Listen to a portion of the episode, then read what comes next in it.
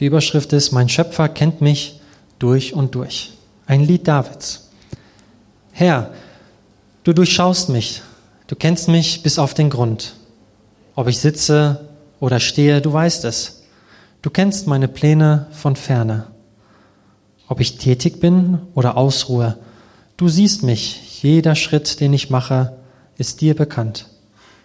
Noch ehe ein Wort auf meine Zunge kommt, hast du es schon hergehört. Von allen Seiten umgibst du mich. Ich bin ganz in deiner Hand. Dass du mich so durch und durch kennst, das übersteigt meinen Verstand. Es ist mir zu hoch. Ich kann es nicht fassen. Wohin kann ich gehen? Um dir zu entrinnen, wohin fliehen, damit du mich nicht siehst? Steige ich hinauf in den Himmel? Du bist da. Verstecke ich mich in der Totenwelt? Dort bist du auch. Fliege ich dorthin, wo die Sonne aufgeht? Oder zum Ende des Meeres, wo sie versinkt? Auch dort wird deine Hand nach mir greifen. Auch dort lässt du mich nicht los. Sage ich, Finsternis soll mich bedecken, rings um mich werde es Nacht. So hilft das mir nicht. Denn auch die Finsternis ist für dich nicht dunkel und die Nacht ist so hell wie der Tag. Du hast mich geschaffen mit Leib und Geist, mich zusammengefügt im Schoß meiner Mutter. Dafür danke ich dir. Es erfüllt mich mit Ehrfurcht. An mir selbst erkenne ich, alle deine Taten sind Wunder. Ich war dir nicht verborgen, als ich im Dunkeln Gestalt annahm, tief unten im Mutterschoß der Erde. Du sahst mich schon fertig, als ich noch ungeformt war. Im Voraus hast du alles aufgeschrieben. Jeder meiner Tage war schon vorgezeichnet, noch ehe der erste begann. Wie rätselhaft sind mir deine Gedanken, Gott, und wie unermesslich ist ihre Fülle. Sie sind zahlreicher als das Sand am Meer. Nächtelang denke ich über dich nach und komme an kein Ende. Gott, Bring sie doch alle um, die dich um deine Gebote missachten. Halte mir diese Mörder vom Leib. Sie reden Lästerworte gegen dich her. Deine Feinde missbrauchen deinen Namen, wie ich sie hasse. Die, die dich hassen, Herr, wie ich sie verabscheue, die gegen dich aufstehen. Deine Feinde sind auch meine Feinde. Ich hasse sie glühend. Durchforsche mich, Gott. Sieh mir ins Herz Prüfe meine Wünsche und Gedanken. Und wenn ich in Gefahr bin, mich von dir zu entfernen, dann bring mich zurück auf dem Weg zu dir. Hey, hallo, ich bin der Jan. Gibt es irgendwelche Kommentare zu dem Psalm?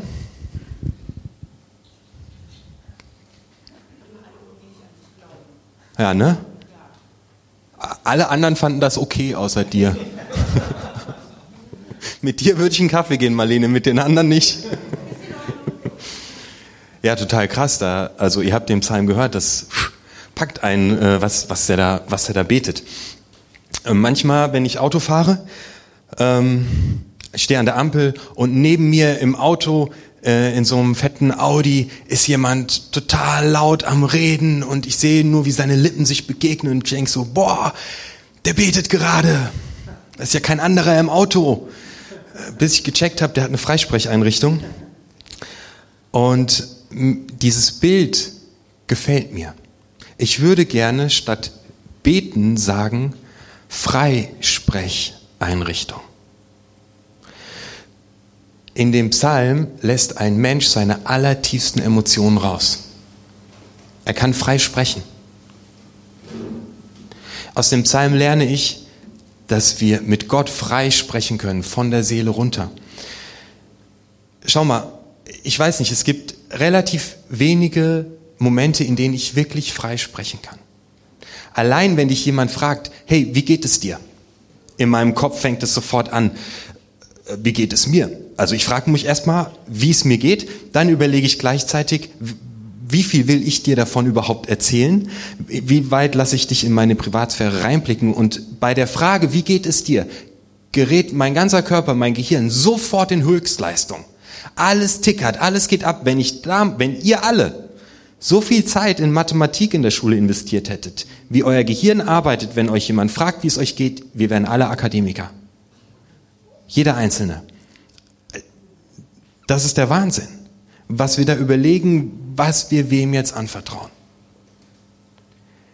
Heute, denke ich, werden wir an dem Psalm lernen, dass es darum geht, Gott alles anzuvertrauen. Ähm, jeder betet.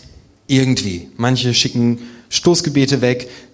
Ich bete oft so, dass ich Gott irgendwie einfach das Ohr ablaber und dann gehe, bevor der antworten kann. Oder ganz viele Gebete von mir sind so SMS-Gebete, so, hey, hallo Gott, alles klar, bitte schenk mir einen guten Tag.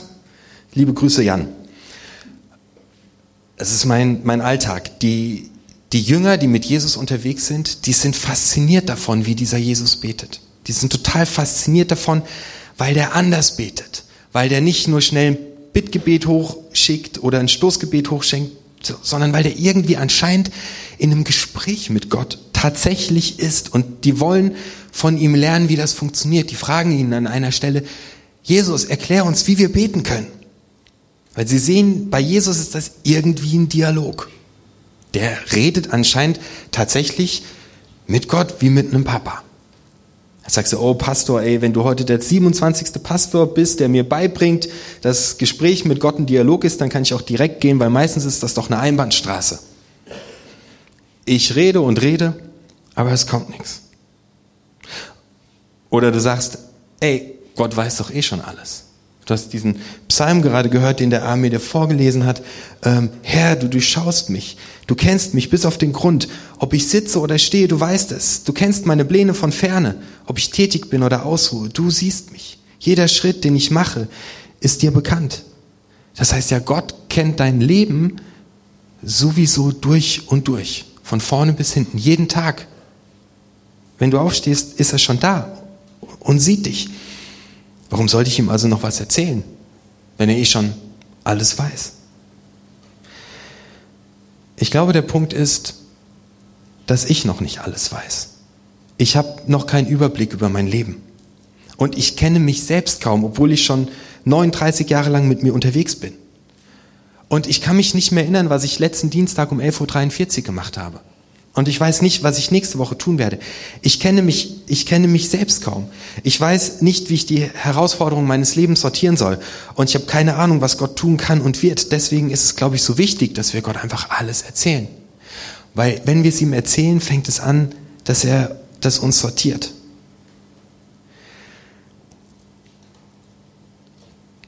Jesus hatte irgendwie ein ganz besonderes Gebetsleben. Er sagt zum Beispiel, ich kann nur das tun, was ich den Vater tun sehe. Der hat richtig viel Zeit mit Gott verbracht. Der war in so einem ständigen inneren Dialog. Und Jesus war vor allem sehr schnell im Lösen von Problemen. Fällt dir das mal auf? Da kommt jemand, der ist krank. Zack, zack. Jesus legt ihm die Hände auf, der Mensch wird gesund. Jesus ist unglaublich schlagfertig. Dem stellt jemand eine Fangfrage und sofort hat er die richtige Antwort. Kennst du das? Jemand sagt dir einen dummen Kommentar auf der Arbeit oder sonst wo und du weißt nicht, was du erwidern sollst und irgendwann auf dem Heimweg von der Arbeit, auf dem Fahrrad oder im Auto fällt dir die geile, schlagfertige Antwort ein. Und denkst du, boah, ey, warum habe ich das nicht vor einer Stunde gehabt? So, Jesus ist mega schlagfertig und hat sehr schnell Lösungen. Ähm, und der führt einen ständigen Dialog mit Gott. Und ich glaube, das hat etwas damit zu tun, dass er Probleme schnell und richtig gut lösen kann. Ich habe das Gefühl, dass wir 80 Prozent unserer Zeit da hinein investieren, die Probleme unseres Lebens zu lösen.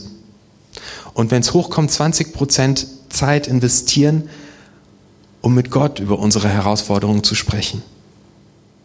Gott hat mal zu mir gesagt, das war sehr interessant, ich bin mir sehr sicher, dass Gott das zu mir gesagt hat, Jan, ich habe einen Auftrag für dich. Liebe die Menschen und verkünde mein Evangelium. Und ich kümmere mich um den Rest. Dummerweise musste ich irgendwann nach ein paar Jahren Pastor sein feststellen, dass ich mich die ganze Zeit um den Rest kümmere. Und dass das richtig viel Kraft kostet. Ich glaube, so geht es uns ganz oft, dass wir ackern und ackern und ackern und versuchen, unsere Probleme zu lösen, statt in Dialog mit Gott zu treten. Letzte, vorletzte Woche haben wir hier ein Kabel gesucht. Wie verzweifelt. Das Kabel war einfach weg. Das Kabel, was hier oben diese Box füttert. Das war einfach verschwunden. Und der Andreas und ich, wir haben eine halbe Stunde lang gesucht. Wir haben das komplette Tick auf den Kopf gestellt. Wir haben geackert, um dieses Ding zu finden. Dann haben wir den äh, Eigentümer des Theaters aus dem Bett geholt, um den zu fragen, wo das Kabel ist. Und irgendwann, es war eine Dreiviertelstunde rum, sagten Andreas und ich, komm, wir beten mal, dass wir das Kabel finden. Aber wir haben erst mal eine Dreiviertelstunde lang gesucht, bis wir auf die Idee kamen. Dann haben wir gebetet. 30 Sekunden später geht die Türe auf, der Steve kommt rein. Wir fragen Steve, weißt du, wo das Kabel ist? Der Steve geht hinten an die Schublade, zieht die Schublade aus, holt das Kabel raus und hält es uns hin. Ich habe gerade ein Haus renoviert. Ich war richtig verzweifelt. Ich musste einen äh, Estrichboden reingießen und alleine ist das richtig hart.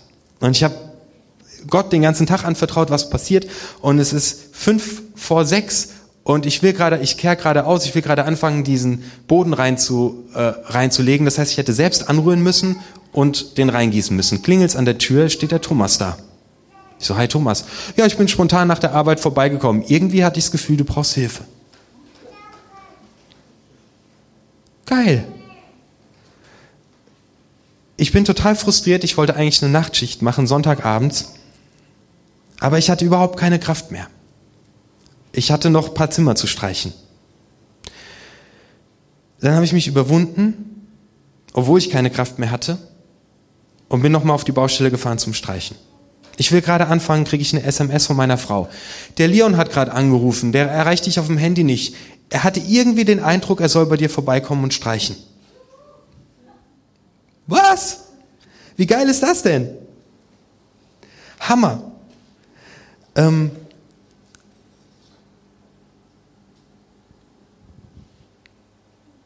Jesus sagt, nee, Petrus schreibt es auf, alle eure Sorgen werft auf mich. Leute, ich will euch heute nicht beibringen, dass ihr morgens um sechs aufsteht und zwei Stunden beten sollt. Ich will euch nicht beibringen, dass, dass ihr jetzt euch einen Wecker stellt und dann beten soll. Aber ich möchte euch mitnehmen in diese Gebetshaltung des David, der einfach sein ganzes Herz Gott ausschüttet. Ich möchte euch mitnehmen, dass ihr das einfach zu eurer Angewohnheit macht. Wenn ihr ein Problem habt, es direkt Gott hinzuschmeißen. Kennst du das? du willst gerade noch ein paar E-Mails checken und du musst auch ein paar E-Mails checken. Und es kommt noch eine ganz wichtige E-Mail rein. Gleichzeitig zieht dir dein Kind am Bein, dein Partner will noch was von dir und es klingelt an der Tür, weil Hermes da ist. Und in deinem Kopf sind nur noch Nebelschwaden. So ging es mir gestern, vorgestern. Und ich habe gecheckt, oh oh, halt mal besser kurz einen Schnack mit Gott. Und ich habe sofort verstanden, das funktioniert gerade nicht. Ich will zu viel Sachen gleichzeitig gerecht werden. Passt nicht. Und in dem Moment, wo ich das Gott erzählt habe, konnte ich komplett runterfahren. Okay, Psalm 139. Ein gefährliches Gebet. David betet, deine Feinde sind auch meine Feinde. Ich hasse sie glühend. David war sowas von ein emotionaler Mensch. Der hat richtig gekocht der geht voll nach außen mit dem, was in ihm steckt. Und er betet hier sich seinen Hass von der Seele runter. Und er wünscht sich, dass Gott seine Feinde zermalmt. Und es lohnt sich mal genau hinzuschauen, ähm, warum das so wichtig ist, was der, was der Arme hier schreibt. Und ich meine fast, dass ich in meinen, dieses, dieser Psalm 139, so, ich muss mich mal kurz, so, der fängt aber ganz anders an. Also dieses, dieser Teil, wo er seinen Hass rauslässt, der kommt ganz am Ende. Ja? Vorher betet der David was anderes. Nämlich, Herr, du kennst mich durch und durch. Ich beginne meistens mit dem Schimpfen. Der David nicht. Ich beginne meistens mit dem Schimpfen. Jesus, mein Chef, wie der wieder drauf war. Ich habe Angst, dass ich meinen Arbeitsplatz verliere. Ach, würdest du doch endlich eingreifen und die zur Vernunft bringen. Bevor David an diese Stelle kommt, wo er seinen ganzen Emotionen vor Gott rauslassen kann, muss er erst einmal mit Gott zusammen die Beziehung klären. Er sagt, hey, du kennst mich durch und durch. Du weißt, wie es mir geht. Jeden Tag bist du bei mir. Du erforschst mich.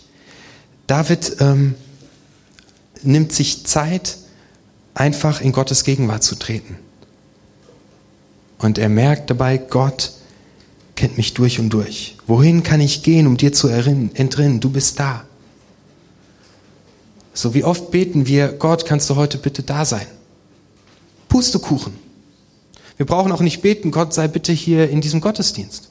Wir können sagen, danke, dass du da bist. Gott ist einfach da. Dessen macht sich David erstmal total gewiss. Und er macht sich dessen nochmal gewiss, dass Gott ihn einfach durch und durch kennt. Wohin kann ich gehen, um dir zu entrinnen? Wohin kann ich fliehen, damit du mich nicht siehst?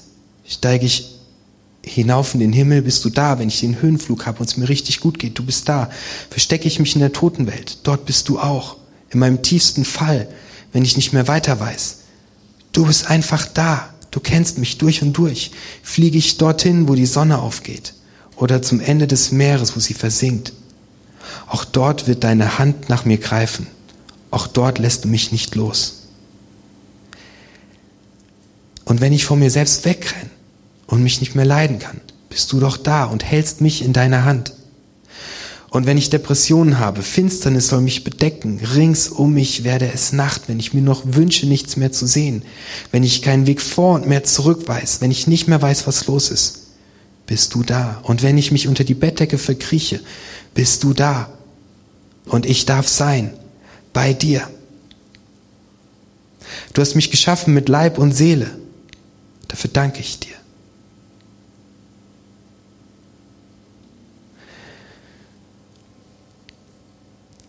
Dieser Psalm ist so grundehrlich und er bringt mir bei, dass ich mit allem, was ich bin, bei Gott sein darf. Und das Krasse ist ja, der schaut in meine tiefsten Winkel und in meine letzten Ecken. Und er liebt mich immer mehr. Und wir denken, wir müssten vor Gott wegrennen, wenn wir Mist gebaut haben. Und wir denken, wir müssen uns verstecken, wenn wir Scheiß gebaut haben und wir geben uns eine Ohrfeige, weil wir was Dummes denken und jemanden in eine Schublade gesteckt haben. Oh, Gott war die ganze Zeit da. Und er geht trotzdem nicht weg. Und er ist trotzdem immer noch da. Und wird immer weiter da sein.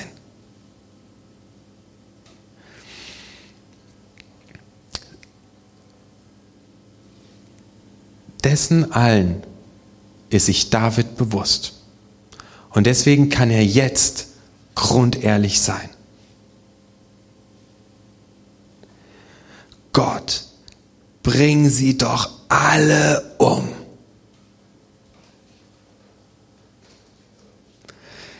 Die dich und deine Gebote missachten. Halte mir diese Mörder vom Leib. Ich unterstelle dem David, dass es ihm gar nicht nur darum geht, dass die Menschen Gott und seine Gebote missachten, sondern dass sie auch ihn angreifen, dass er sich auch bedroht fühlt. Der ist der König, der hat Feinde. Herr, deine Feinde missbrauchen deinen Namen, wie ich sie hasse, die dich hassen, wie ich sie verabscheue, die gegen dich aufstehen. Deine Feinde sind meine Feinde, ich hasse sie glühend. Erzähl mir nicht, dass du noch nie Hass empfunden hast. Erzähl mir nicht, dass du noch nie jemandem den Hals umdrehen wolltest.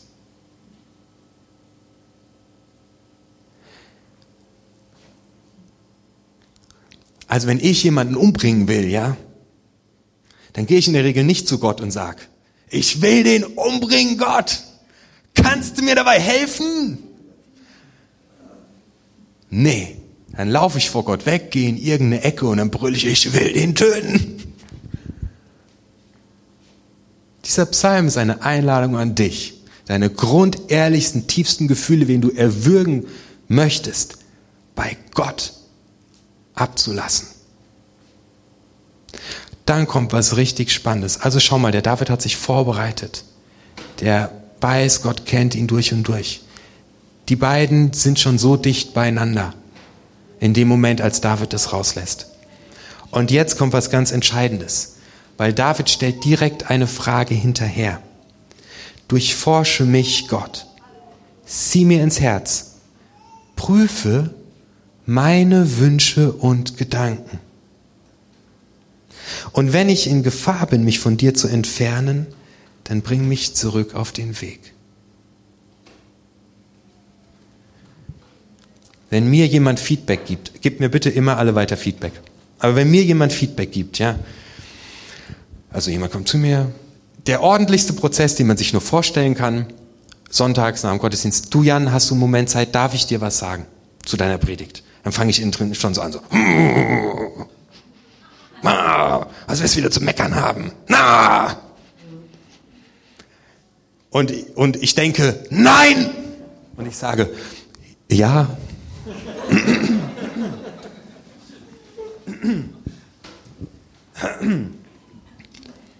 Durchforsche mich, Gott, sieh mir ins Herz, prüfe meine Wünsche und Gedanken. Warum reagiere ich auf einmal so aggressiv? Nur weil mir jemand ein Feedback geben will. Ah, okay. Mir hat vor Jahren mal jemand ein ganz fieses Feedback gegeben. Das habe ich abgespeichert. Da steckt noch eine Sache eins tiefer.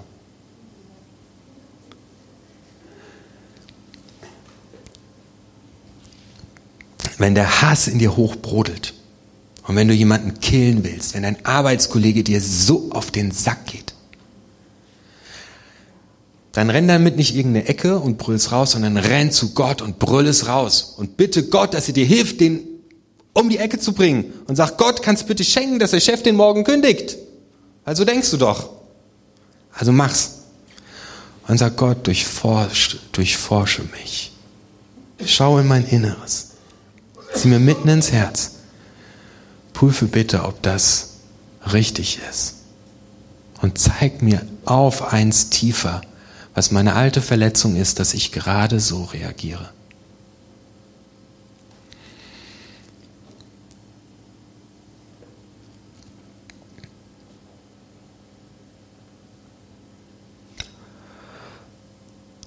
Dann wird sich was verändern in deinem Leben.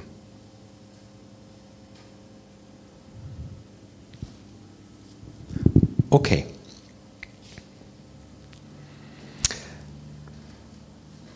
Vielleicht, ähm, die Juden hatten eine Klagemauer.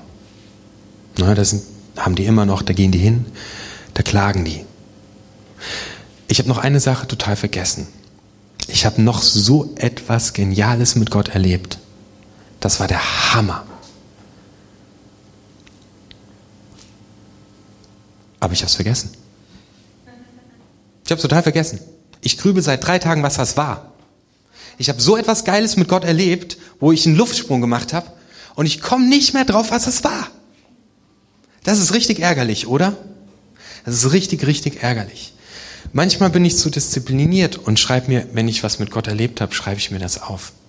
Und das ist meine Einladung an dich. Vielleicht machst du dir so ein, so ein Büchlein auf, wo du reinschreibst, was du mit Gott erlebt hast. Wo auf einmal jemand vor der Tür stand und dir geholfen hat. Hey, ich habe heute Morgen darum gebeten und es ist passiert. Petrus schreibt, werft alle eure Sorgen auf den Herrn. Vielleicht hilft es dir einfach, dass du dir ein kleines Büchlein anlegst. Das ist mein Do-it-yourself-Tipp. Und deine Sorgen einfach alle reinschreibst. Damit sie nicht mehr in deinem Kopf rumkreisen. Und sagst, hey, das ist meine Gebetszeit mit dir und jetzt schreibe ich mir das mal alles vom Herz. Diese Predigt, ich will dir vielleicht ein paar, vielleicht machst du einen Klagezettel, den du an deinen Kühlschrank hängst. Vielleicht, wenn du abends in deinem Bett liegst, gibst du alle Sachen, die dir auf der Seele brennen, Gott. Vielleicht kannst du es dir so angewöhnen, dass wenn dein Kopf aufs Kopfkissen sinkt, dass du automatisch anfängst zu beten. So, das ist einfach eine Einladung, in so einen Dialog mit Gott einzutreten. Einfach die ganze Zeit mit ihm zu sprechen, wenn dir, wenn, wenn, wenn, wenn dir einer die Vorfahrt nimmt. Gott, lass den nächste Kreuzung einen Unfall haben. Er hat's verdient. Es kannst du mit Gott machen. Mach das. Also das ist wirklich so eine Einladung. Ich habe es ausprobiert in der Vorbereitung auf diese Predigt. Nimm, mach das einfach. Rede einfach den ganzen Tag mit Gott. Bete mal total spontan mit jemand, wenn du merkst, deiner Partnerin oder deinem Partner geht's gerade nicht gut. Mach nicht ewig viel Kraft da rein, noch, noch, noch kochen Kaffee. Ja, kochen Kaffee ist alles gut. Aber hey, kann ich gerade für dich beten? 20, das ist der kleinste Einsatz mit der allergrößten Wirkung. Mach's einfach. Mach's einfach. Also das ist einfach eine Einladung an dich, ähm, mit Gott in ständigen Dialog und Austausch zu treten. Ich bin mega gespannt, was dir passiert. Und wenn dir was passiert, dann schreib es auf. Oder komm, erzähl's mir und dann kannst du es nächsten Gottesdienst erzählen. Und lass deinen Hass raus und behalte es nicht für dich und frag Gott, warum reagiere ich gerade so, wie ich reagiere? Kannst du mich heile machen? Ich gerade Nebel im Kopf. Bitte klär's für mich.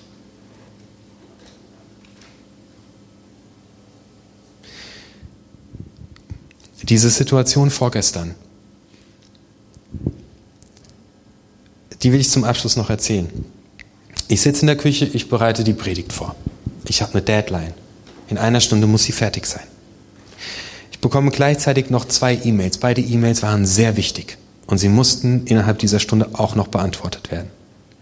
Gleichzeitig schreiben mich ein paar Studenten an, ob sie eine Übernachtungsmöglichkeit haben können, von Sonntag auf Montag und noch ein anderer Student sucht auch eine Bleibe. Ich bekomme eine SMS, es klingelt an der Tür, meine Tochter kommt rein und ich weiß, in einer Stunde willst du mit der ganzen Arbeit fertig sein, denn du musst heute noch die Küche aufbauen. Und in meinem Kopf war auf einmal dieser Riesennebel drin und ich konnte überhaupt nicht mehr klar denken.